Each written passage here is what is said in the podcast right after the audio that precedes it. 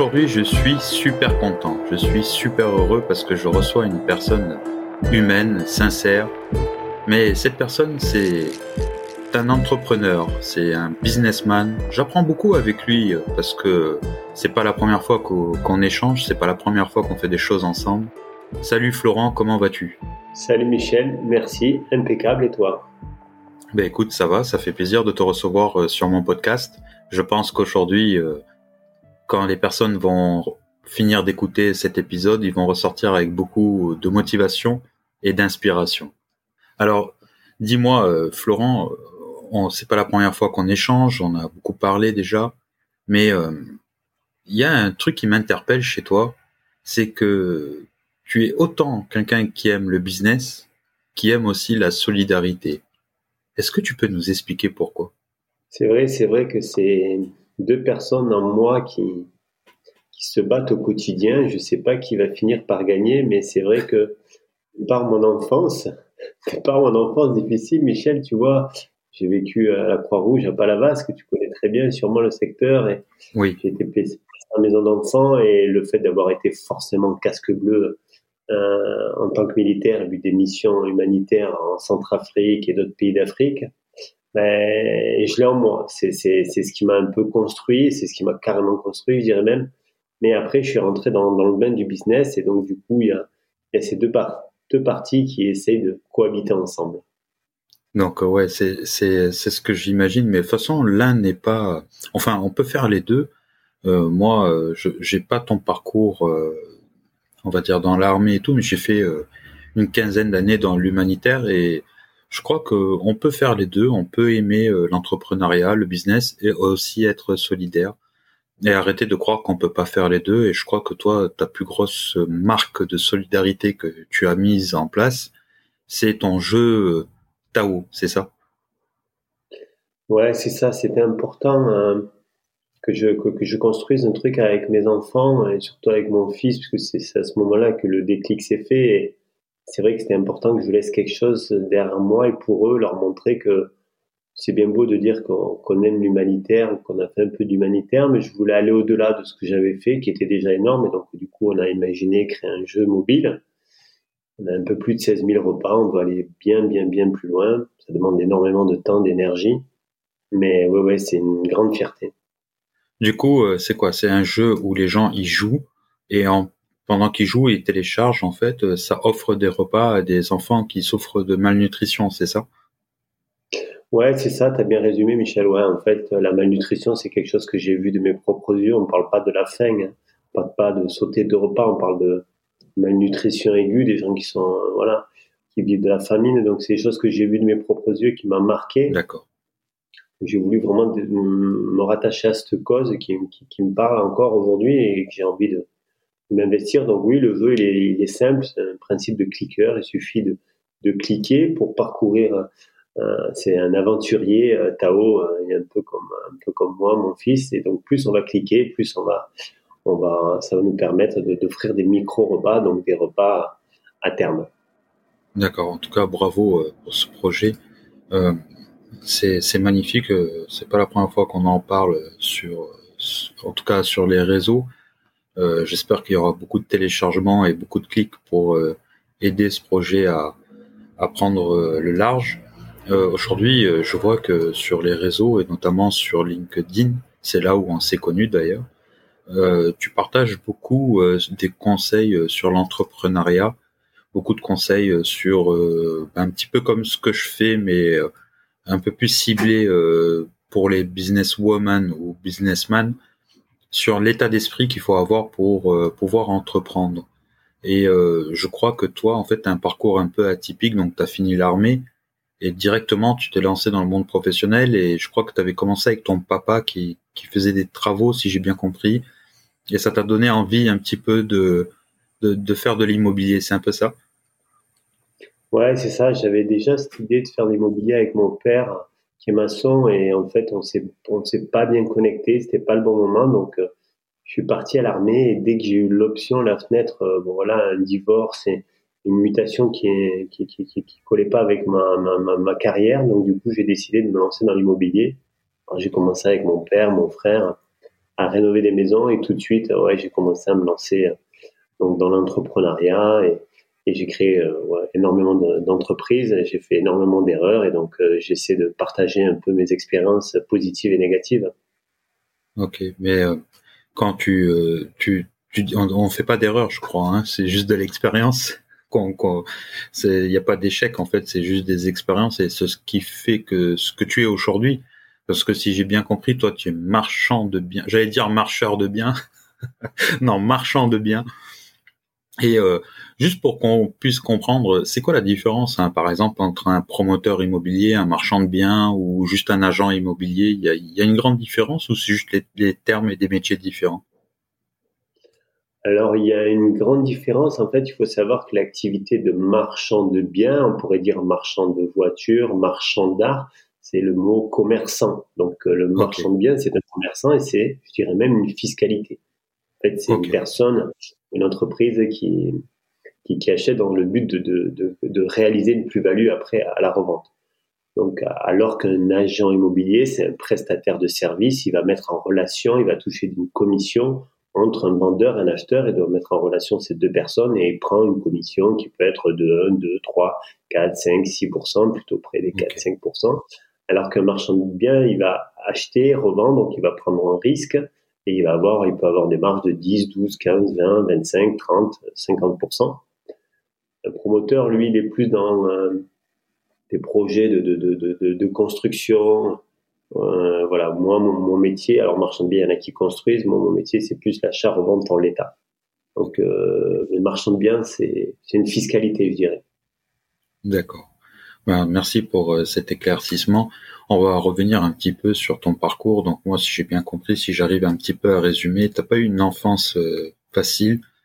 Euh, tu as vécu, comme tu m'as dit, dans un centre d'hébergement de la Croix-Rouge à Palavas-les-Flots. Et quand on s'était vu à Palavas, on essaie de trouver où il était. Je crois qu'il n'existe plus, qu'il est plus comme avant en tout cas. Du coup, euh, vers 18 ans, tu es allé à l'armée, tu t'es engagé, tu as participé quand même euh, à une guerre, c'était à Sarajevo, si je sais pas si j'ai bien prononcé. Tu étais casque bleu. Euh, donc, tu, si j'ai bien compris, tu t'assurais à ce que tout se passe bien, quoi. Hein. Les casques bleus, c'est un peu ça. C'est une armée un peu, c'est l'armée police un peu, non? C'est si bien compris, c'est ça? Ouais, les hommes de la paix, avec leur casque bleu. On est là, voilà, on est là pour la paix, on est là pour veiller sur la population. Donc c'était une expérience très très difficile, mais à la fois à la fois honorable. Alors quand on fait la guerre, j'imagine qu'on doit voir des choses qui sont horribles et euh, notamment beaucoup de souffrance, de misère. Et une fois que tu as fini tout ça, tu as décidé de te lancer dans l'immobilier. Et aujourd'hui, toute cette expérience-là, euh, tout ce que tu as vu, donc on en a parlé, tu as créé un jeu et tout, mais ça t'apporte quoi au quotidien? Par exemple, j'imagine que toi, quand tu as un problème, t'as pas de problème en fait. Ouais, c'est vrai, c'est vrai que quand j'ai un problème, il y a une partie de moi qui me dit j'ai un problème, et après il y a une autre partie de moi qui relativise et qui se dit non, à l'échelle de, des problèmes et à l'échelle de la peur surtout et du risque que tu as pris euh, pendant ces années euh, de, militaire, ben forcément, elle est, ridicule à côté de ce que tu as pu vivre. Donc, je, oui, parfois, j'arrive à, à, relativiser euh, rapidement. Des fois, il me faut un peu plus de temps, mais. C'est énorme parce que ça fait un peu plus de 20 ans et tu as toujours ces images en tête, toutes ces choses-là. Tu les as toujours en souvenir comme si c'était hier ou ça s'estompe quand même? Non, franchement, euh, je pense que je me souviens de tout, précisément de tout. C'est des, des, des, expériences qui sont tellement euh, fortes à vivre, tellement euh, des expériences inédites. Parce que comme tu dis, tu vas pas tous les jours à Sarajevo en pleine guerre, donc c'est des expériences qui restent marquantes, comme euh, ton premier amour, comme, comme c'est marqué dans ta tête, quoi. Et tu as des nouvelles tu as des nouvelles des personnes avec qui tu étais, euh, des frères ou sœurs d'armes euh, avec qui tu étais euh, engagé? Ah oui, bien sûr, pour moi, ça reste des frères d'armes. Et oui, alors peu, non, peu, mais oui, je peux les compter sur les doigts de la main, avec qui, ouais, même les deux doigts de la main, avec qui je continue d'échanger et beaucoup de fierté de, de voir leur parcours énorme, militaire et moi le mien. Et 20 ans, 20 ans après quand même. Et du coup, vous vous rappelez les, les personnes avec qui tu discutes et se rappellent comme toi, vous reparlez de ça à chaque fois, quoi, les discussions. Tu te rappelles ce jour-là Ouais, pas à chaque fois. Mais là, par exemple, Alain, qui est, bah, on, a, on est monté dans le camion tous les deux. Donc, euh, on est arrivé à la poste. C'était à la poste, c'était devant la poste. Le jour où on s'est engagé, ça va faire un. Pouh là là, ça va faire, dirais plus à compter, 28, 29 ans. 29 ans euh, bah, dans, dans 15 jours. On se rappelle ce jour-là où on est monté tous les deux, on se regardait, on savait pas trop quoi se dire. Et ça fait 29 ans qu'on se parle c'est fou quand même d'avoir gardé un contact. Et lui, par exemple, Alain, il fait quoi aujourd'hui? Ah, Alain, aujourd'hui, alors lui, il est éducateur. Euh, il est éducateur, il a été paysagiste, il a essayé plein de choses dans sa vie. Il a, il a, fait plein de choses, mais on reste encore euh, voilà, avec ce, lien fort. Et on se rappelle euh, de temps en temps, on, chante, on fait des chants militaires. C'est excellent. on, se fait des, petits, des petits souvenirs. Et ouais, c'est dingue, 30 ans. Hein ça n'est passé des choses. Oui, c'est clair. il y a 30 ans, j'avais 10 ans, moi. Hein. Donc, ça me... Excuse-moi, c'était la petite, euh, petite secousse euh, pour te donner un petit peu... pour rappeler que, ça, que t'es pas jeune. Je suis méchant. ok, pour cette, toute cette partie-là, nous, on te connaît, en tout cas, les gens sur les réseaux te connaissent beaucoup pour ton côté très franc-parler, très en fait, t'as pas peur de dire les choses et on te connaît surtout aussi pour le côté digital des choses. Et je crois que toi, en fait, euh, quand il y a eu le premier confinement, j'avais vu une de tes publications, tu avais euh, eu une idée en fait pour pouvoir rebondir tout simplement parce que le marché allait un petit peu tomber pendant cette période-là, de créer une application euh, pour acheter. Alors moi, d'habitude, les gens ils créent des applications pour vendre, mais toi, tu as créé une application pour acheter. Est-ce que tu, tu peux nous expliquer ça? Parce que c'est un peu inédit quand même. Je crée une application pour acheter. C'est dingue, oui, c'est dingue, c'est dingue. Alors, c'est vrai que j'ai un problème qui est une grosse qualité, c'est que chaque, soit je crée les problèmes, soit quand je suis face à un problème, j'identifie toujours plusieurs solutions. Donc, soit j'anticipe les problèmes, soit je règle les problèmes parce que ça a été ça ma vie, la force d'adaptation de militaire et de, mon, et de par mon métier. Donc quand le Covid arrive, ça prend un quart de seconde dans ma tête et je me dis je vais faire une application parce que parce que voilà j'y voyais un avantage et euh, c'est vrai comme tu dis personne ne s'est payé le luxe de se créer son appli pour acheter des maisons. Hein. Je veux dire ça c'est inédit. Donc euh, ça me ça me ressemble. Ok ben c'est génial ça et euh, du coup, donc, tu as créé ton application euh, pour acheter. Et là, j'ai vu récemment une de tes publications et j'aime beaucoup, en fait, ce que tu fais. Même si c'est pas trop mon domaine, c'est que tu as créé une application qui met en relation euh, des investisseurs et des porteurs de projets. Mais c'est surtout que moi qui baigne un petit peu sur les réseaux, je vois que ce monde de l'investissement, en tout cas quand on veut investir, c'est souvent réservé à une élite, à ceux qui ont de l'argent euh, c'est un minimum en fait. Par exemple, euh, je sais pas moi, j'ai l'impression que euh, à ma hauteur, gérant un pressing avec pas un salaire à 50 000 euros par mois, je ne pourrais jamais investir dans une start-up par exemple. Et toi, dans ton application, si j'ai bien compris, celle que tu viens de créer, qui s'appelle Welly, tu as créé un petit peu, t'as un peu cassé ces codes-là. Et j'ai vu passer, on peut investir à partir de 1 euro. Du coup, c'est quoi ça? Ouais, c'est génial, bravo. Bravo pour ta curiosité et ce travail fait, euh, Michel. Ben, en fait, encore une fois, c'est beaucoup, beaucoup de, de retours où j'ai passé ma vie. Donc, comme tu dis, 21 ans que je suis marchand de biens. Donc, 250 euh, opérations. Je peux te dire que pour en acheter 250, il faut en avoir vu peut-être au moins 100 fois plus, quoi. Donc, j'en ai vu des tas et des tas et des tas. Et donc, j'ai voulu créer un projet où je donne, euh, je permets aux gens de, de, de, de découvrir des univers d'investissement qu'ils n'auraient pas découvert ou avoir accès, comme tu dis, à partir d'un euro dans des, dans des actions, dans du, dans, du, dans, du trading ou dans des, comme tu dis, dans des startups ou euh, dans, dans du viager ou, ou d'autres modèles. Donc l'idée, c'est vraiment un changement de paradigme pour rendre accessible la découverte de, de tout l'univers de l'investissement, même pas que immobilier, mais aussi permettre à des gens euh, de, de, de, lever de l'argent parce que c'est toujours compliqué, on n'a jamais la bonne, euh, le bon contact, c'est long. Donc, euh, je pense que le, la clé du, de la réussite, c'est la rencontre et je voulais créer une application de rencontre pour, euh, pour faire matcher euh, tous les produits, toutes les opportunités que j'ai refusées pendant 20 ans. C'est génial. Ça, en fait, tu as tellement galéré. Euh, toi, je pense à une époque, aujourd'hui, tu veux offrir la possibilité aux autres de pouvoir bah, ou se présenter leur projet ou pouvoir investir plus facilement, quoi, et mettre en relation les personnes.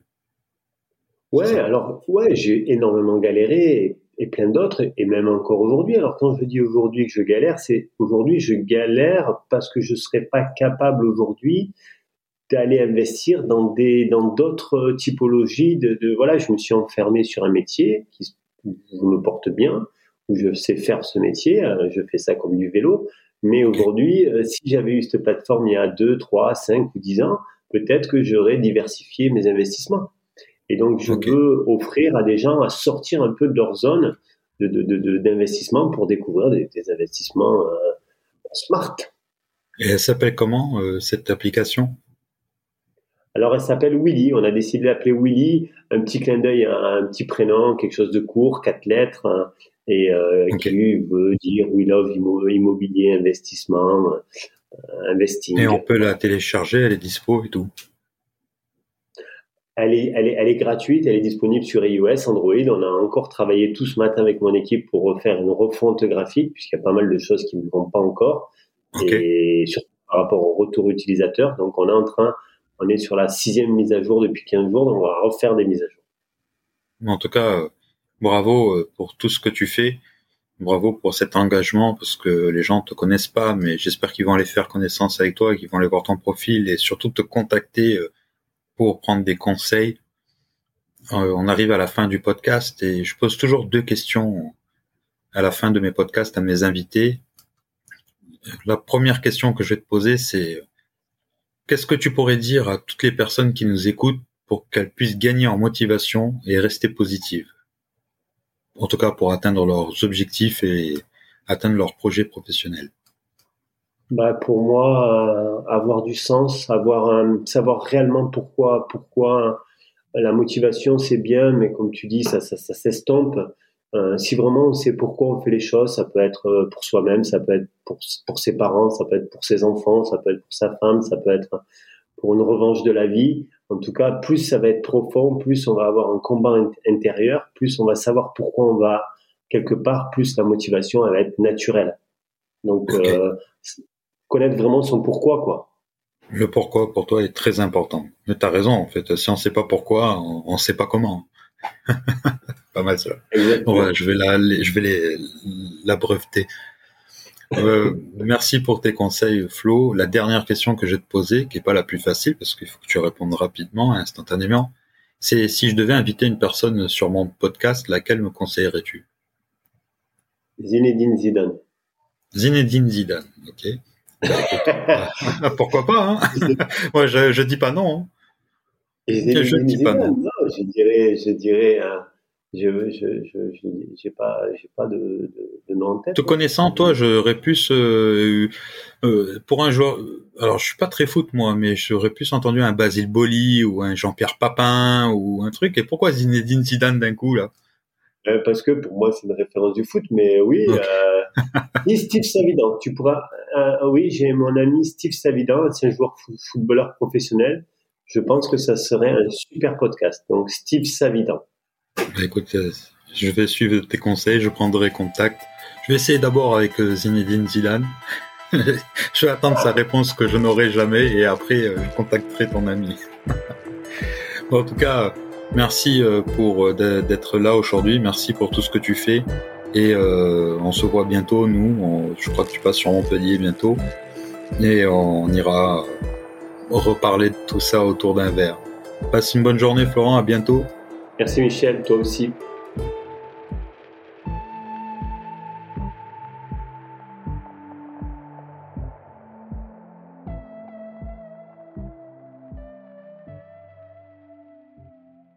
Merci à toutes et à tous pour votre écoute je vous dis à très bientôt pour un nouveau podcast.